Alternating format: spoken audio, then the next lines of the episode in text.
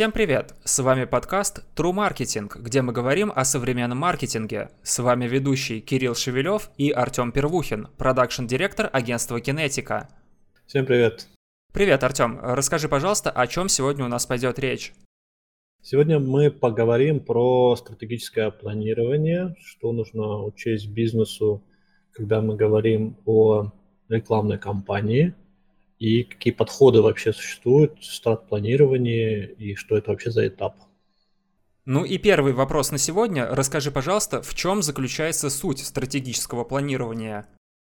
Суть стратегического планирования в том, что мы понимаем конкретно этому бизнесу, за счет чего мы можем получать нужный объем квалифицированных лидов или дохода, и как этот план будет меняться и что на него будет влиять.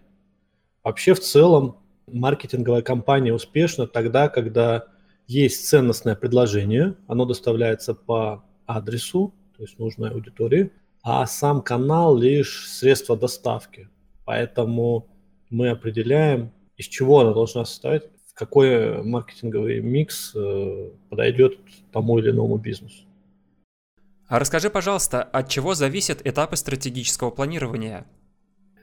А, от масштаба бизнеса это то, как устроена филиальная сеть, есть ли международка, представлены международные филиалы. Это амбиции, то есть амбиции есть э, компании, которые выделили там бюджет скромный, и вот его надо эффективно отработать. Есть кто-то, кто рассуждает о том, что нам нужно забрать там 10% рынка, 20% рынка, и где-то и 2% это уже очень много. Это зависит от того, какие подрядчики окружают заказчика. Если это один-два канала, там SEO плюс контекст, это одна история. Если это мультиканальный подход с учетом всех точек контакта на пути пользователя, называется Customer Journey Map, это другая история, более глобальная. Э, если это еще и outdoor, indoor и медиа форматы типа телека, это вообще комплексная такая большая стратегия для бренда. От этого зависит и от того, какой это продукт, сам продукт, что является объектом э, рекламируемым. Вот от этого зависит стратегия глобально. А перечисли, пожалуйста, основные части стратегического планирования.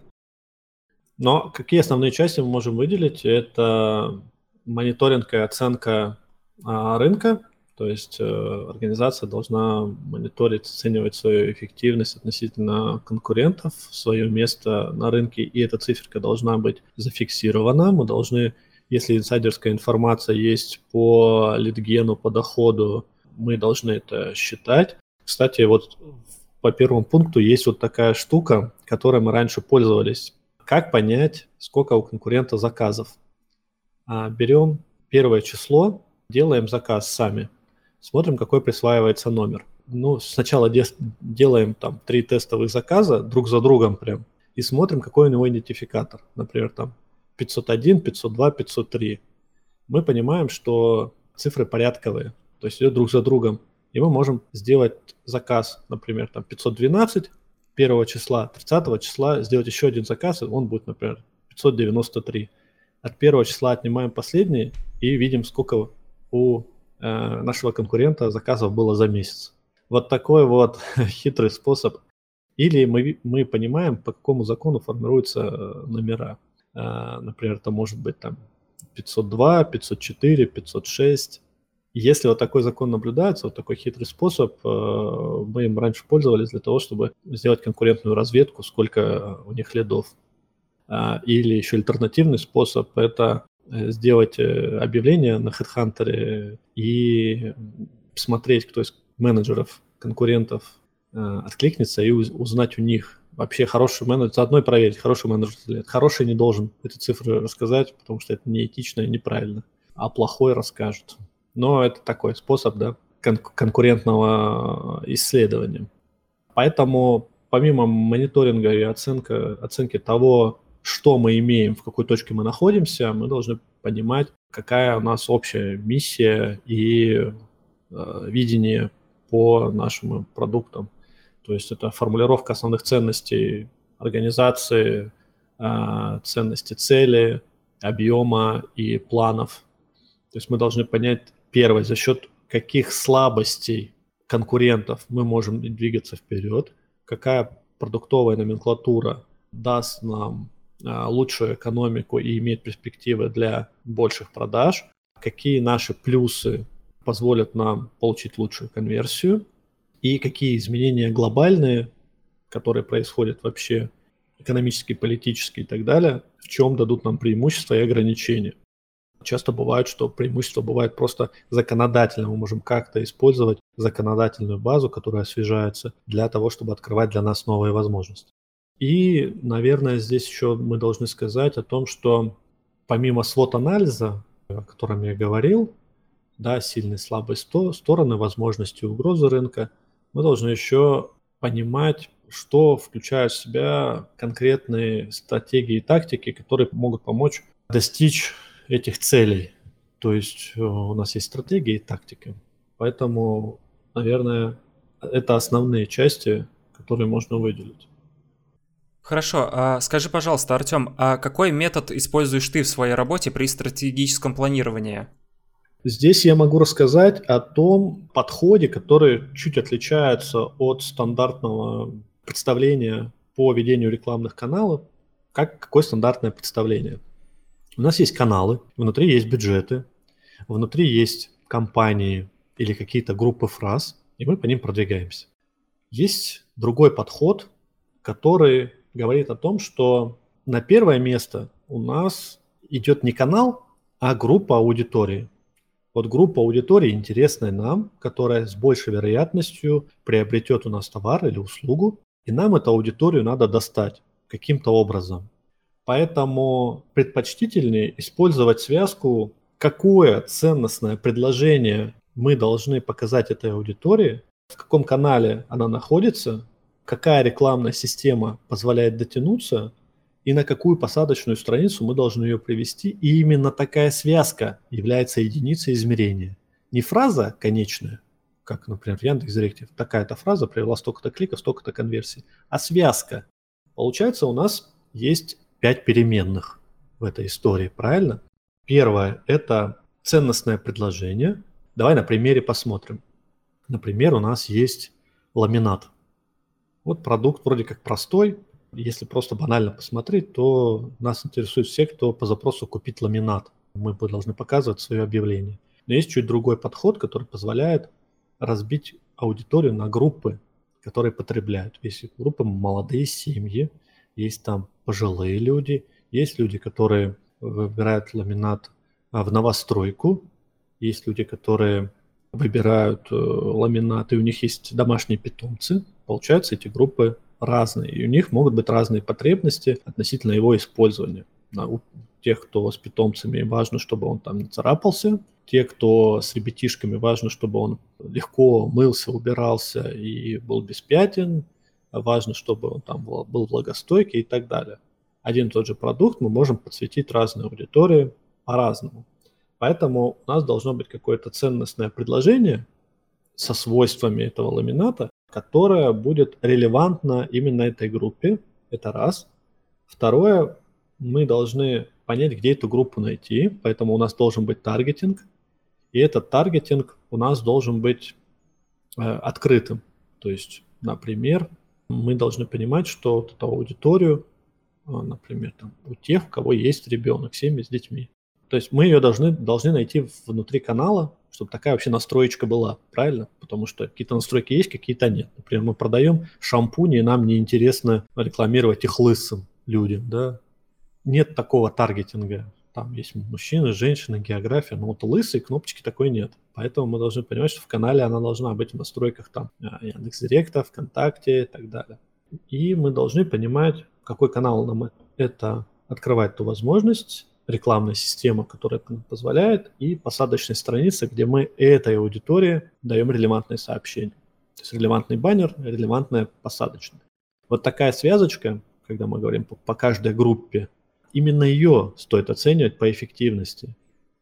Вот этот подход позволяет, мы, мы даже сделали собственный инструмент, который, ну, внутренний, там я его никак не рекламирую, можно его сделать вообще на листочке, на салфетке, в Excel, где будут эти колонки. То есть у нас, например, там есть, если мы продаем аудиторию, у нас есть глобально потребители физические лица, юридические лица, дилеры по этому ламинату, дизайнеры, которые могут являться аудиторией. Правильно? Мы же по-разному будем сообщения строить. Сообщения мы также меняем для этих. Кому-то мы говорим про то, что у нас э, для дилеров мы говорим, что у нас бонусирование, мы весь вернем там 10% от э, заказов. Дизайнерам мы говорим, что у нас огромное количество декоров по, и цветов э, по этому ламинату. Кому-то мы говорим, что он не царапается и не скользит. И когда мы говорим про канал, это может быть социальные медиа, платные каналы, это может быть э, разные форматы. Мы должны не забывать, что одна и та же, в одной и той же связочке разные форматы работают по-разному. Это у нас может быть как графические креативы, так и карусель. То есть когда горизонтально мы можем прокручивать несколько креативов. Это могут быть и видео форматы. Получается, в этой связочке у нас есть несколько переменных. Получается, мы должны, если мы тестируем, мы несколько связочек берем и формулируем их, выделяем какой-то бюджет, тестируем и смотрим конверсию. Вот такой подход, он позволяет по-другому посмотреть на рекламную кампанию не с точки зрения каналов и спроса, а с точки зрения групп целевой аудитории. Ведь когда я сам целевая аудитория, и бизнес понимает, особенности, которые меня волнуют конкретно в этом товаре или услуге, и он мне адресно делает и креатив, и садит меня на целевую посадочную страницу, ведь конверсия моя будет лучше. Я вижу, что меня не просто бросают на какую-то карточку, сиди там сам ковыряйся с описанием, с техническими особенностями, а когда он уже за меня сделал, не только за меня, а вот за ту когорту, в которую я вхожу, и мы все вместе делаем лучшую конверсию. Вот такой подход позволяет маркетинг делать более эффективным. Да, это больше времени нужно потратить на и проработку креативов, и эти группы, но эти группы дают лучший эффект, лучшую конверсию. Вот о чем, о чем, какие у меня мысли по этому поводу. Смотри, я знаю, что существует такой подход стратегического планирования, как agile, то есть гибкий. Э, расскажи, пожалуйста, что это такое и расскажи про его преимущества. Agile – это такая методология да, или подход, которая, что такое agile, то есть гибкость. То есть это означает, что в процессе мы можем что-то менять. Не так, что запланировали эти связки там и вот там год тестируем. Мы можем менять их в зависимости от того, как реагирует аудитория и как у бизнеса меняется фокус внимания и приоритеты по товарам и услугам. Потому что, когда мы тестируем, мы что тестируем? Связку, и у нее есть бюджет, какие-то клики, какая-то стоимость клика и конверсии. И в зависимости от того, когда мы набираем статистику, мы меняем креативы, мы исключаем или добавляем новые аудитории по обратной связи, и мы можем этим легко управлять, потому что лендинг делается день, а креатив делается два часа. Ну, то есть если команда достаточно сильно погружена, на больших объемах бюджета у нас есть возможность быстро это понимать, тестировать и масштабировать только лучшие решения. Да, у нас связочек, например, получилось там 15, мы масштабируем лучше, отключаем неэффективные. И в чем здесь особенность? В том, что мы понимаем, почему определенная группа отработала и можем эту лучшую практику развернуть на остальные. И в этом заключается гибкость этого подхода, в том, что мы не сидим, ждем, пока бюджет весь кончится. Мы по каждой связке накапливаем минимальное и достаточное количество данных, то есть несколько конверсий произошло, мы делаем промежуточный вы, вывод и, например, там тормозим эту связку. Поэтому э, наша задача не израсходовать все бюджеты, а израсходовать минимальное и достаточное для вывода о том, что это работает или не работает. Плюс мы можем найти какие-то хитрые аудитории, которые по своему объему небольшие, но дают нам хороший чек. Например, там это B2B. То есть мы взяли, завели какой-то бизнес, а он нам системно платит, дает хороший чек, потому что мы с ним правильно начали отрабатывать, а не просто вот общую рекламную кампанию делаем. А поэтому Agile здесь особенно актуален в этой в работе, да и вообще в digital. А как такой подход может упростить работу с бюджетом? А, ну, я косвенно уже затронул в том, что он его, а, к сожалению, не упрощает, а усложняет, к сожалению, потому что у нас есть бюджетирование каждой вот такой связочки, и мы внимательно смотрим на каждую группу. Но когда мы понимаем через, например, месяц о том, какие связки у нас отработали, у нас точное прогнозирование количества конверсий появляется, и в этом случае работа с бюджетом становится легче, начиная с после масштабирования. А вот в начале он как раз усложняется но мы понимаем, ради чего мы это делаем. А расскажи, пожалуйста, а кто должен заниматься стратегическим планированием? У нас занимается стратег. Вообще стратегическим планированием в зависимости от команды клиента и от команды агентства. Ну, фрилансеры вообще таким, наверное, не занимаются. А, но и большие бренды и не работают с такими задачами, с фрилансерами. Если in-house команда у клиента, обычно это маркдир, маркдир и представитель собственника, который задает генеральную линию, кому и что мы хотим продать, потому что это же еще и это же еще и влияние на план продаж, да, то есть лидогенерация, это, она подчиняется, по идее, плану продаж. На стороне агентства обычно это стратегии. В команду вхожу я как продакшн-директор, который может привнести из своего опыта свои идеи, и специалисты по каналам, которые знают особенности технологической настройки и возможности канала. Такая группа. Артем, а скажи, пожалуйста, зачем вообще нужен стратег и стратегия, если можно просто, например, лить трафик и смотреть отдачу? Действительно, так чаще всего и происходит. Это другой подход и другое видение, потому что если сравнивать с едой, можно вот заварить э, лапшу и будешь сыт, да. Если мы делаем сравнение, люди постепенно меняют там, культуру питания, хотя результат, который они достигают, ну, например, там, насытиться, а, он будет э, всегда одинаковый. А вот какие-то побочные вещи, например, как это повлияет на то, как там человек выглядит, как он себя будет чувствовать, как он будет себя ощущать через 10 лет. Если об этом задуматься, то получается, что то, что мы на диапазоне планируем, от этого зависит то, как вообще концептуально мы подходим к чему бы то ни было. Поэтому здесь еще и вопрос подхода. Стратег нужен для того, чтобы комплексно оценить то, за счет каких преимуществ можно нарастить долю рынка и вообще цель стратегии заключается в усилении этого самого преимущества, как было у, государя, Макиавелли, да, то есть на поле битвы это выбор правильного месторасположения и правильного, удобного нам места встречи с неприятелем. Ну и еще и правильного момента для атаки и для отступления, если что-то пойдет не так. А здесь можно кальку на маркетинг наложить, Э, все то же самое.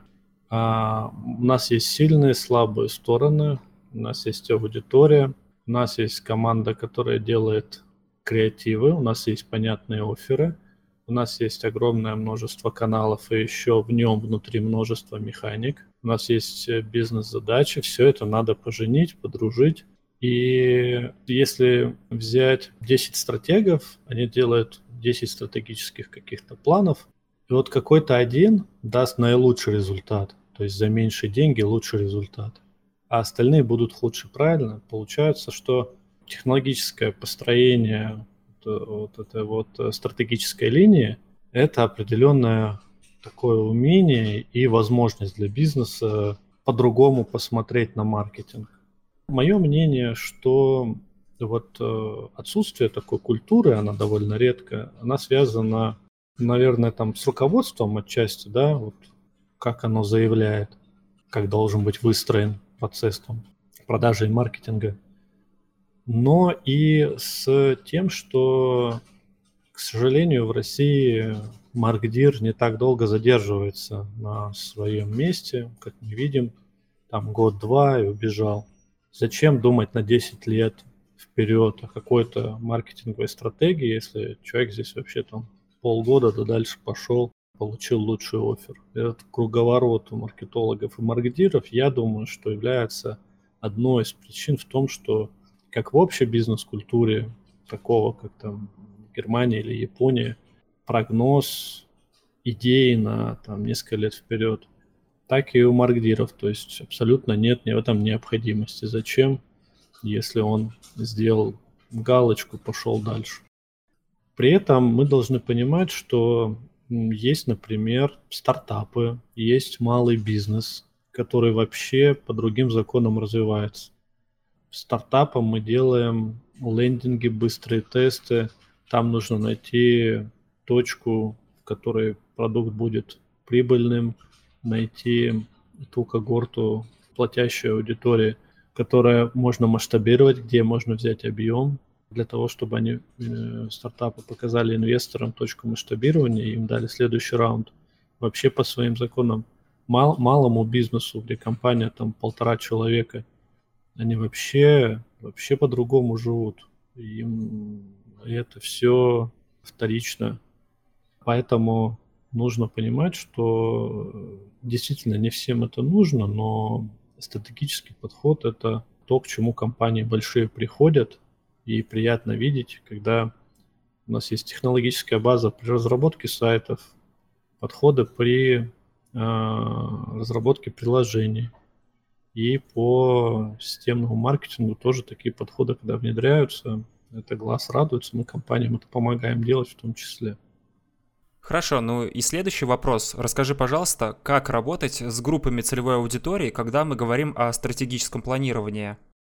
Первое, что здесь важно понимать, это выделить ключевую группу. Компания должна поделить вот одну группу или сегмент клиентов и сконцентрироваться на нем, не пытаться удовлетворить весь рынок, расщепить и сделать какой-то гигантский файл, где будет вот все-все-все разные микрогруппы. Что здесь важно? Важно очень хорошо понимать крупный целевой сегмент. Это случай, когда качество аналитики важнее а, вот этих вот количества микрогрупп и вот это чирканье листов, сколько там их может быть. По сути, здесь я могу еще добавить, что подходы к тому, кто такая целевая аудитория, как она вообще выглядит, что это такое, от алдовых представлений, когда это Франкенштерн, там какой-то мужчина-женщина 18-55, должен, конечно, приходить к э, потребности. Не должен приходить, а вообще это вот на данный момент все от потребности. Если человеку нужен товар, и он его готов приобрести вот здесь, мне вообще по барабану, какого он там возраста и сколько ему лет какие-то особенности у меня будут в креативе, какие-то особенности будут в офере, но ключевое – это потребности. Правильный подход к выявлению, формированию, замещению потребностей – это ключевое. То есть в замещении я имею в виду примеры, когда товары находятся в неявной конкуренции. Например, если я вечером хочу а, поужинать, то если я выбираю между компаниями, которые предоставляют там услуги доставки суши, это будет там прямая конкуренция. Если я выбираю между суши и пиццей, это будет не, не прямая конкуренция, да. О таком характере спроса важно понимать, потому что все закрывают свои потребности уже сейчас. Некоторые предприниматели говорят, «Ну, кто у вас конкурент? Конкурентов нет. Даже если это стартап. Ну как нет? Человек как-то решает же свои задачи правильно, он же не сидит, не ждет, говорит, вот бы сейчас стартап пришел, ромашка, и я бы свою задачу решил. А, вот, а пока он не решил, буду сидеть, вот ждать, пока он придет. Все решают и решали. Поэтому какие бы потребности вы ни придумали, любые люди сейчас их решают. Другое дело не с вашим продуктом. а как делать, чтобы они перешли на ваш продукт, чтобы эти же проблемы закрывать быстрее, дешевле, проще. Вот это задача а, маркетинга. Поэтому, резюмируя, группа должна быть одна, большая, и у вас должно быть прекрасное понимание, что и как она хочет. Артем, а скажи, пожалуйста, какие ошибки могут возникать во время стратегического планирования? Ну, с теми, с которыми я сталкивался, и вот что можно выделить, это отсутствие единой политики.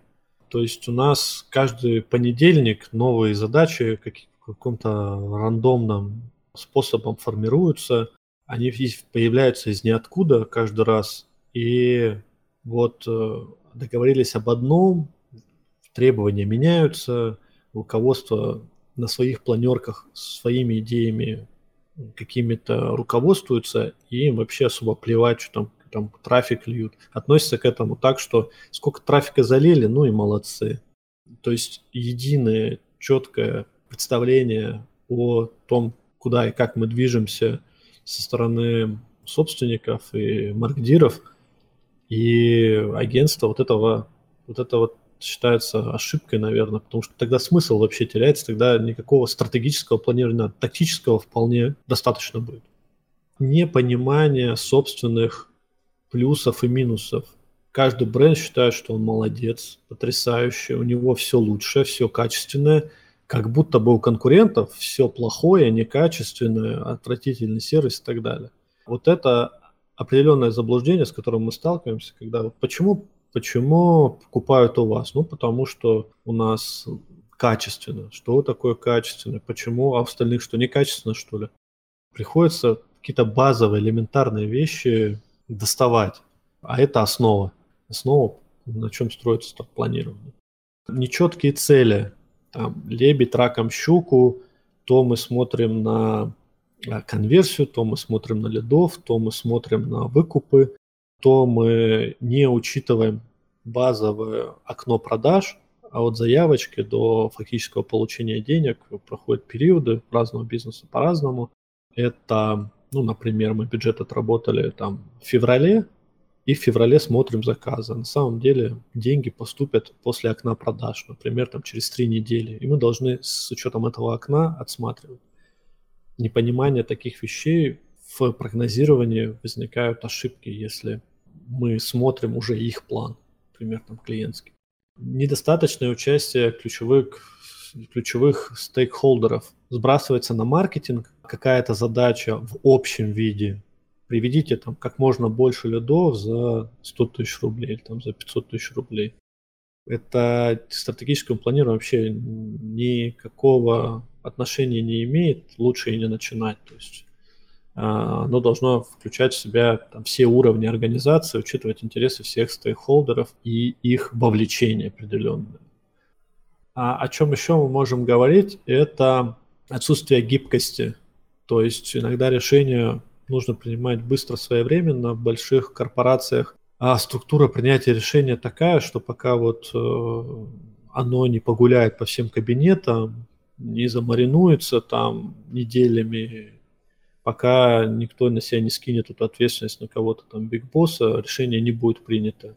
Отсутствие гибкости, опять же, теряется смысл вообще какого-то стратегического планирования, если нет нужного доверия и полномочий у команды быстро делать лендинги, быстро менять концепцию.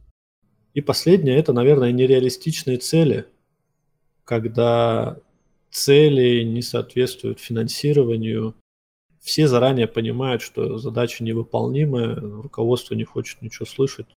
Берите больше, кидайте дальше и не задавайте лишних вопросов тоже. Тогда все это не имеет значения.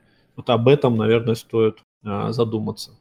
Артем, на сегодня у нас осталась последняя тема, которую хотелось бы обсудить. А, скажи, пожалуйста, какому бизнесу нужен стратегический подход, а кто может обходиться и без него? В первую очередь, конечно, это корпорации, большие компании, которые хотят структурно видеть как расходы, KPI, так и смысловую часть, что какие продукты на какие страны, регионы э, мы доносим. Делать это более качественно с фокусом на коэффициент конверсии по группам. И, наверное, не подойдет э, малому бизнесу с небольшими бюджетами, которым и так там Excel, таблички и каких-то базовых каналов будет достаточно. А вообще в целом стратегическое планирование может быть полезным инструментом для любой организации, которая стремится оптимизировать свои ресурсы, управлять маркетинговыми изменениями и достигать своих долгосрочных целей. Ну а на этом наш подкаст True Marketing подходит к концу. До новых встреч, услышимся через неделю.